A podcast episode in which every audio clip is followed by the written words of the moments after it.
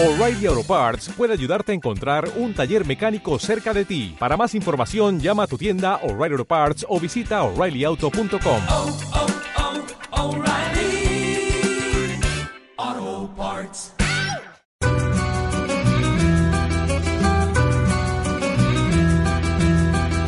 Crónica Latinoamericana.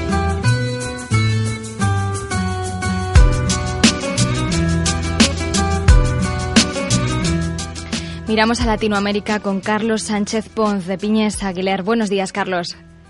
Muy buenos días. Cuéntanos cuáles son las claves un poco del día. Bueno, eh, déjame decirte que en primer lugar os felicito por el buen rollo que extendéis cada mañana y me he quedado muy muy satisfecho con el con el tema de las historias reales de emprendimiento. O sea, que, que- que os felicito, os felicito. Muchas Mira, gracias, voy- Carlos. voy a intentar voy a intentar yo daros igual de buen ambiente a ver si logramos eh, encarar este final de primera semana otoñal con, con optimismo.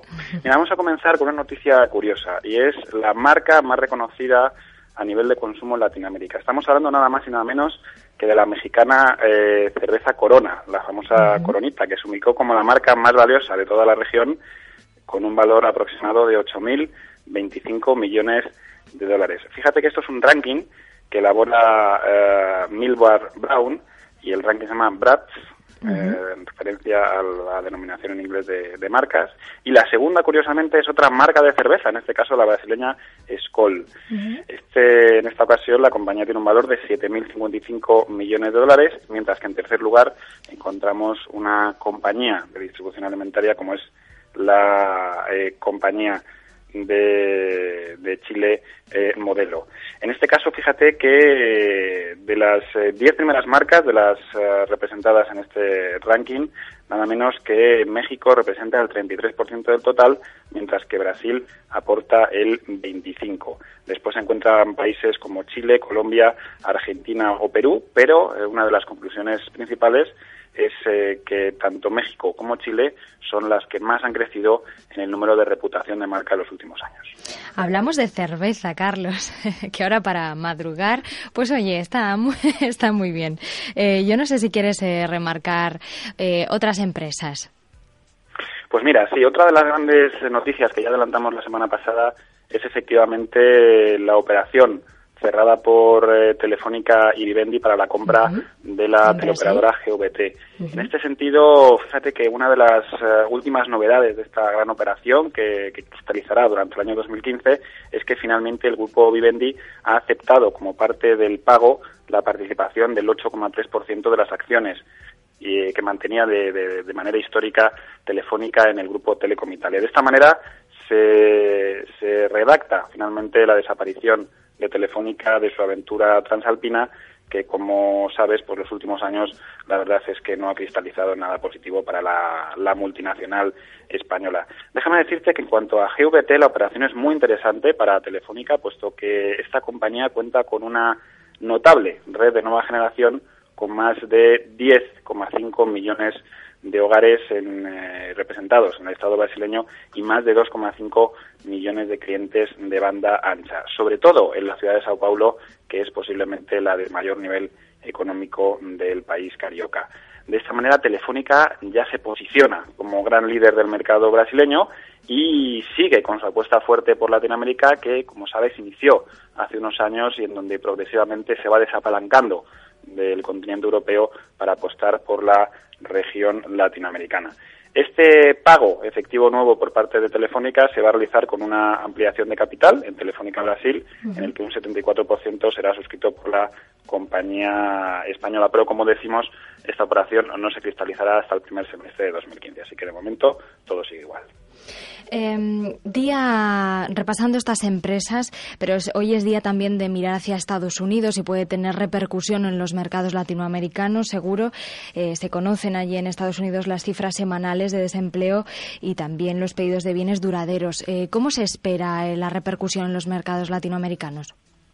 Mira, fíjate que en este sentido estos malos datos, estos datos aparentemente de, de, de- de estancamiento de la economía norteamericana, lo que tienen un reflejo es todavía mayor en las dos teóricas, que ya no lo son economías de referencia de la región latinoamericana. Por un lado, fíjate, déjame decirte que en el caso de Argentina, si bien durante el verano nos eh, desayunábamos una mañana con que la presidenta Cristina Fernández de Kirchner había anunciado tres proyectos de ley nuevos para reforzar los derechos del consumidor, a lo largo de esta semana hemos eh, visto ya las ideas matrices de uno de ellos y que será la reforma de la ley de abastecimiento.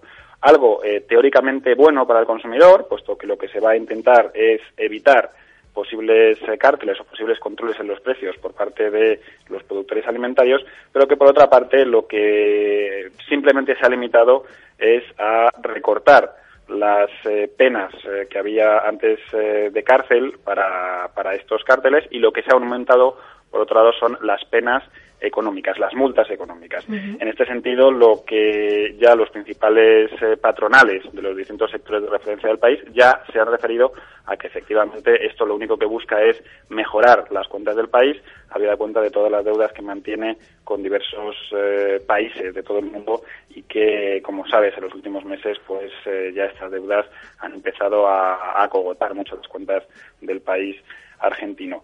Eh, y en referencia a Brasil, fíjate que si la semana pasada hablábamos de la entrada en recesión tras dos eh, trimestres consecutivos en números rojos por parte de la, de la economía carioca, ahora lo que nos enfrentamos parece ser, según los expertos, es a una época de, de cierta estanflación del país.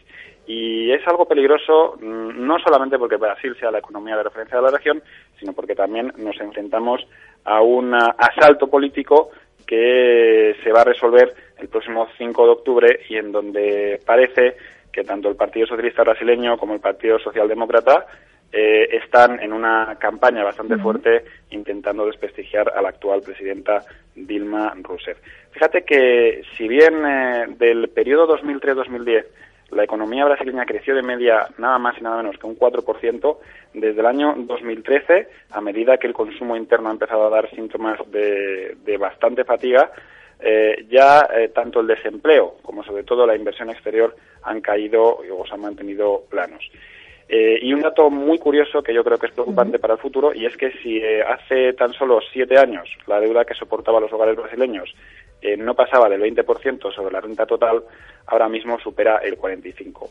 Mientras, en paralelo, la inflación se está disparando y eh, ya supera con creces el 6%. Es decir, que parece que a nivel de la clase media los brasileños no le están pasando nada bien y los, las perspectivas de futuro, desde luego, no son nada buenas. Datos realmente complicados, Carlos. Eh, si miramos a Latinoamérica, mm, nos tenemos que fijar en las materias primas. ¿Resaltarías eh, algún dato para hoy? Pues mira, si quieres, eh, para poder eh, despedirnos con una sonrisa y continuar con esta, con esta buena onda que transmitís vosotros a través de los, de los diferentes promos que, emitís, pues mira, vamos a hablar de, quizás la materia prima más importante, que es el capital humano de los países. En este sentido, un eh, estudio de la ONU que hemos conocido en estos días, avalado por la, por la FAO, asegura que en los últimos 12 años más de 24 millones de personas en Latinoamérica dejaron de pasar hambre y dejaron la pobreza para empezar a engrosar, eso sí, muy lentamente, las filas de la denominada clase media. Fíjate que este estudio dice que si había 61 millones de latinoamericanos que no tenían absolutamente nada que comer en 2002 y vivían con menos de un dólar al día, hoy en día la cifra es de 37 millones de personas.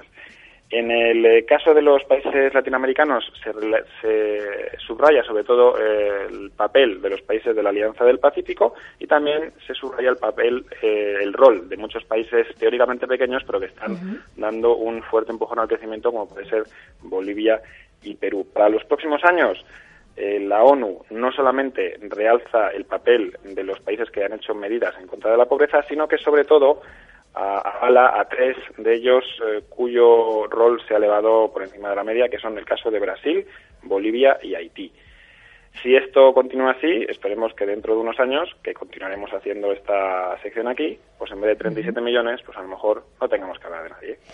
Pues acabamos con una sonrisa, Carlos. Eh, muchas gracias por respondernos una llamada y por tus palabras, porque sin duda sin vosotros esto no sería posible sin nosotros, más que sin nosotros, y los oyentes. O sea que todos juntos hacemos que esto sea posible. Somos un gran equipo, Carlos. Muchas gracias. Muchas gracias. Hasta la semana que viene. ¿No te encantaría tener 100 dólares extra en tu bolsillo? Haz que un experto bilingüe de TurboTax declare tus impuestos para el 31 de marzo y obtén 100 dólares de vuelta al instante. Porque no importa cuáles hayan sido tus logros del año pasado, TurboTax hace que cuenten. Obtén 100 dólares de vuelta y tus impuestos con 100% de precisión. Solo con Intuit TurboTax. Debes declarar para el 31 de marzo. Crédito solo aplicable al costo de la presentación federal con TurboTax Full Service. Oferta sujeta a cambios o cancelación en cualquier momento.